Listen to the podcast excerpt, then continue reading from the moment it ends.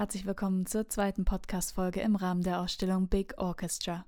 Die Ausstellung ist noch bis zum 8. September in der Schirn zu sehen. Zu sehen sind nicht einfach nur Kunstwerke, denn ihnen wohnt gleichzeitig auch noch die Funktion von Instrumenten inne. Doch auch Instrumente im klassischen Sinne sind sie nicht. Dafür wiederum sind sie zu sehr Kunstwerk. Ganz sicher ist, all diese skulpturalen Instrumente erzeugen Klänge, Sound, Musik und in der letzten Folge haben wir bereits versucht zu klären, was diese drei voneinander unterscheidet. Der Sound hat sich seinen Weg in die Ausstellung gebahnt und wie es mit allem ist, das Sound produziert, klingt oder Töne von sich gibt, man braucht dazu einen Klangkörper. Das kann ein Musikinstrument sein und daher beschäftigen wir uns in dieser Folge mal näher mit diesen Klangkörpern und fragen insbesondere, was macht eigentlich ein Musikinstrument aus?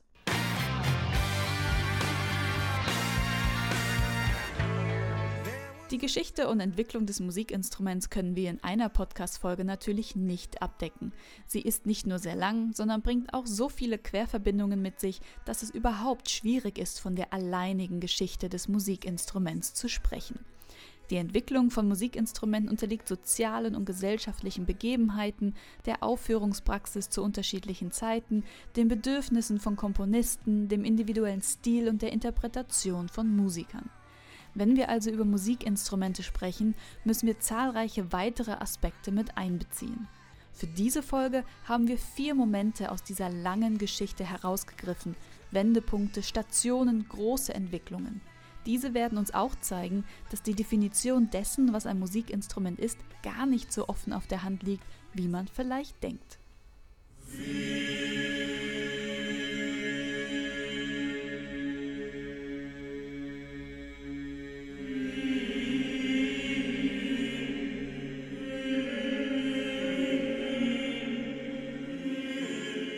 Fangen wir im Mittelalter an, in den gotischen Kathedralen Frankreichs und mit einem Instrument, das viele als Instrument oft vergessen, die menschliche Stimme. Im Mittelalter bildeten sich in Frankreich Sängerschulen, die an Kathedralen und Klöster angebunden waren und in denen sich seit dem 9. Jahrhundert die Mehrstimmigkeit etabliert hatte. Nein, die gab es noch nicht immer. Eine berühmte Sängerschule wurde diejenige der Kathedrale Notre Dame in Paris, in der ab Mitte des 12. Jahrhunderts gesungen wurde und wo erstmals Komponisten wie Leonin und dessen Schüler Perutin daran arbeiteten, die liturgischen Gesänge um weitere Stimmen zu erweitern und die Kompositionen komplexer zu gestalten. Für unsere heutigen Ohren wirkt diese Musik sehr schlicht, zuweilen nackt. Warum wurde diese Musik genau so gestaltet? Warum wurde die menschliche Stimme genau so eingesetzt? Dahinter standen der Geschmack der Zeit, das musikalische Know-how. Die Gesänge mussten in die Gottesdienste passen, in denen sie vorgetragen wurden, aber auch die Architektur beeinflusste die Kompositionen. Sie waren perfekt an ihre Aufführungsorte angepasst, an die riesigen Kathedralen mit ihren hohen Gewölben, an die Klöster mit den nackten Steinwänden. In Notre Dame herrscht ein Nachhall von sechs Sekunden. Würde man hier virtuosere Kompositionen aufführen, die Gesänge mit Instrumenten begleiten, die Melodien zu schnell sein, es würde sich zu einem unerträglichen Klangsalat vermischen, da die einzelnen Töne durch den langen Nachhall zu Dissonanzen verschmelzen.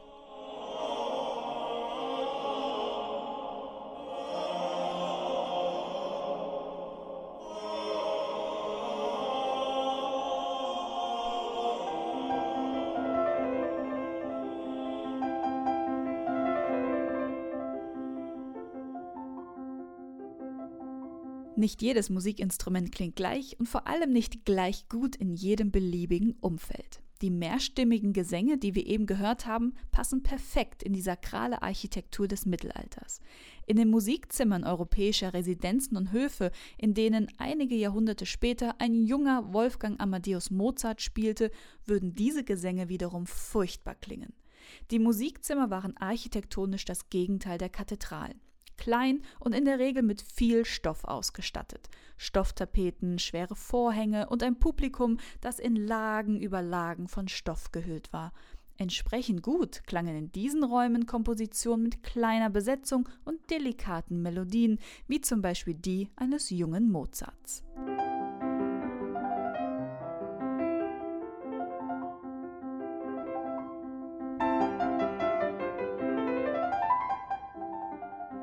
Natürlich hat Mozart nicht nur Kompositionen mit kleiner Besetzung geschrieben und nicht nur in den Musikzimmern höfischer Residenzen gespielt. In seinem riesigen Oeuvre finden sich Lieder, Opern, Chorwerke, Sinfonien und zahlreiche andere Orchesterwerke.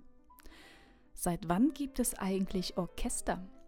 Menschen haben sich schon immer zusammengefunden, um gemeinsam zu musizieren, aber beständige Orchester bildeten sich erst im Barock heraus im 17. Jahrhundert. Grundsätzlich waren die Orchester wesentlich kleiner als heute und an Höfe und Residenzen angebunden. Populär war in dieser Zeit besonders der Klang von Blasinstrumenten. Das änderte sich jedoch zu Zeiten der Wiener Klassik. Streicher waren nun angesagt und es überrascht nicht, dass es die Gründungs- und die Hochzeit des Streichquartetts war. Im Orchester saßen nun mehr Streicher als Bläser, auch deswegen, um den lauten Bläsern Paroli zu bieten. Im 18. Jahrhundert hatten Instrumentenbauer das Ventilsystem für Blechbläser entwickelt. Dadurch konnten diese nun alle Töne der Tonskala spielen und entsprechend verschwanden Vorgänger wie Naturtrompete und Horn aus den Orchestern. Die Orchesterbesetzung der Wiener Klassik war üblicherweise Violinen, Violen, Celli, Kontrabässe, Oboen, Flöten, Trompeten, Hörner und Pauken, ein rund 30 Musiker starkes Orchester. Neu war, dass Orchester nicht nur an Höfen spielten, sondern auch in öffentlichen Konzertsälen für zahlungsfähige Bürger. In der Spätromantik wuchsen Orchester auf ungeahnte Größen an und es setzte sich die Orchesterordnung durch, die wir auch heute noch kennen.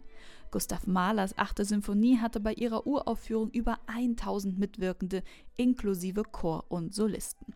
Richard Strauss komponierte für immerhin mehr als 100 Musiker und Richard Wagner benötigte für seine mythologischen Sujets und mehrstündigen Musikdramen zusätzlich zum riesigen Orchester auch noch Basstrompete, Kontrabassposaune, Hörner, Tenortuben, Basstuben und Kontrabasstuben, Harfen und zuweilen, man höre, 16 Ambosse.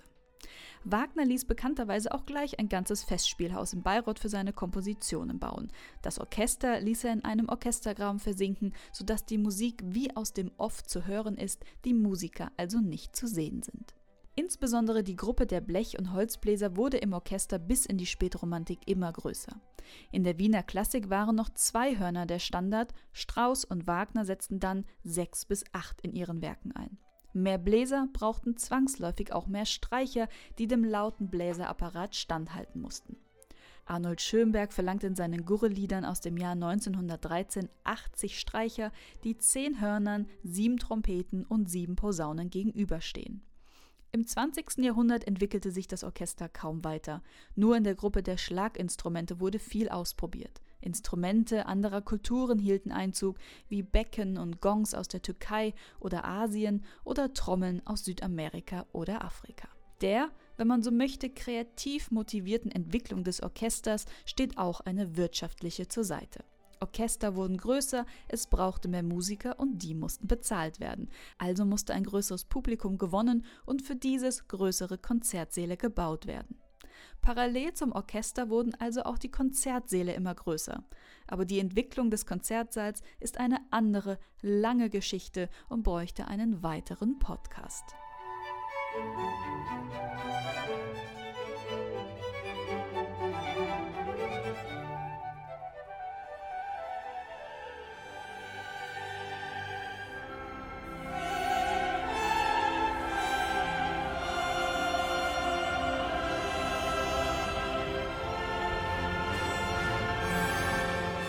wenden wir uns von der klassischen Musik ab und blicken auf die Pop- und Rockmusik.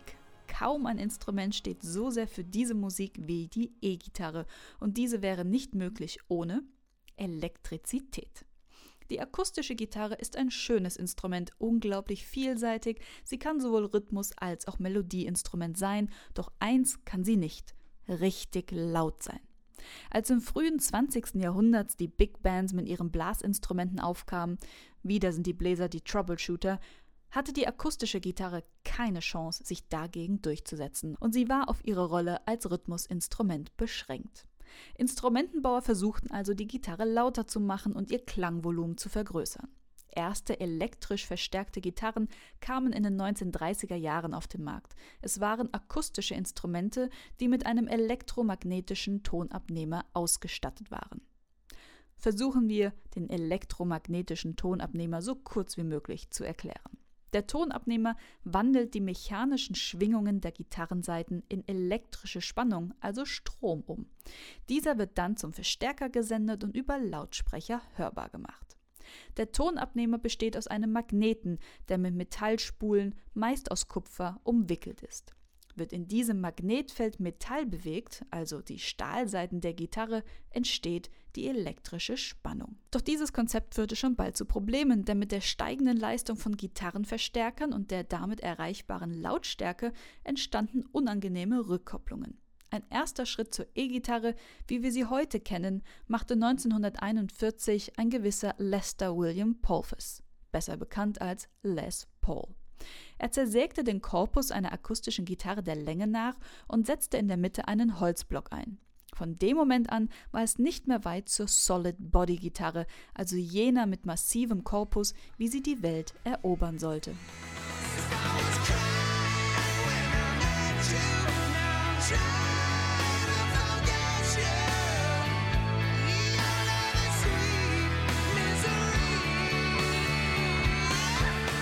Orchester wurden größer und mit ihnen die Konzertsäle. Die Pop- und Rockmusik wurde mit Hilfe der elektrischen Verstärkung lauter und konnte somit größere Hallen bespielen.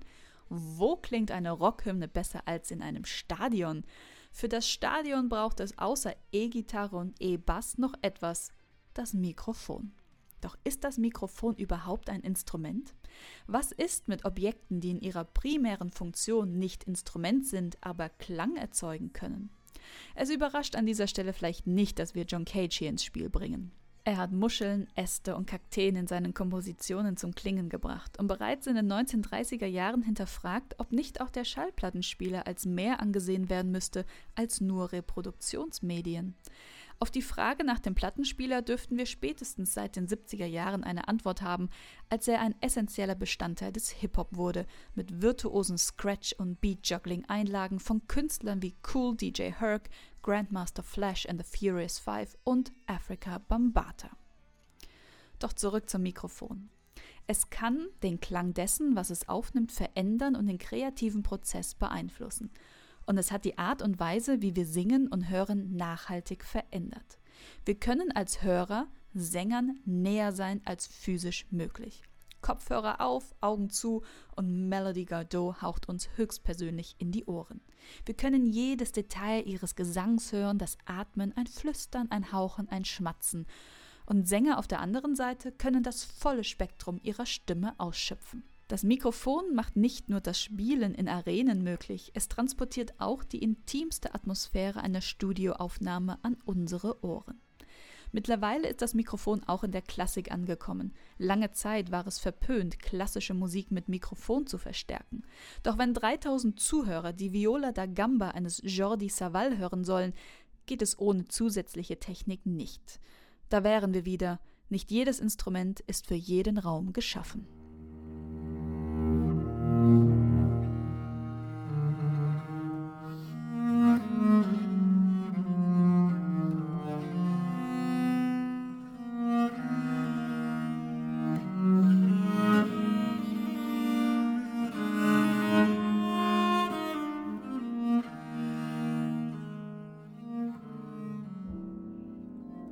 The rain,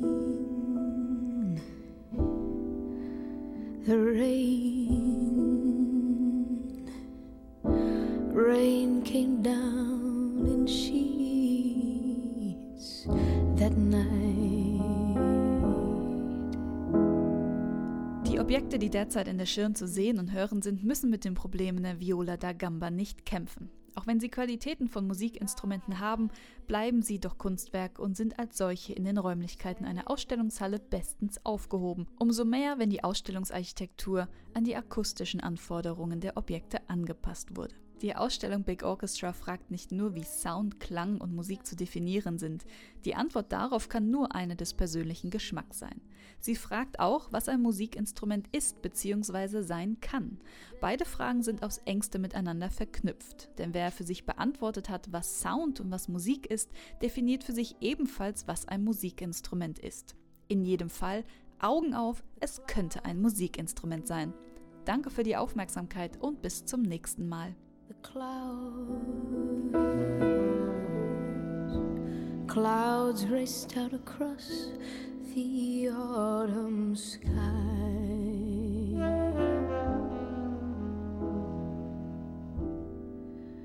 And you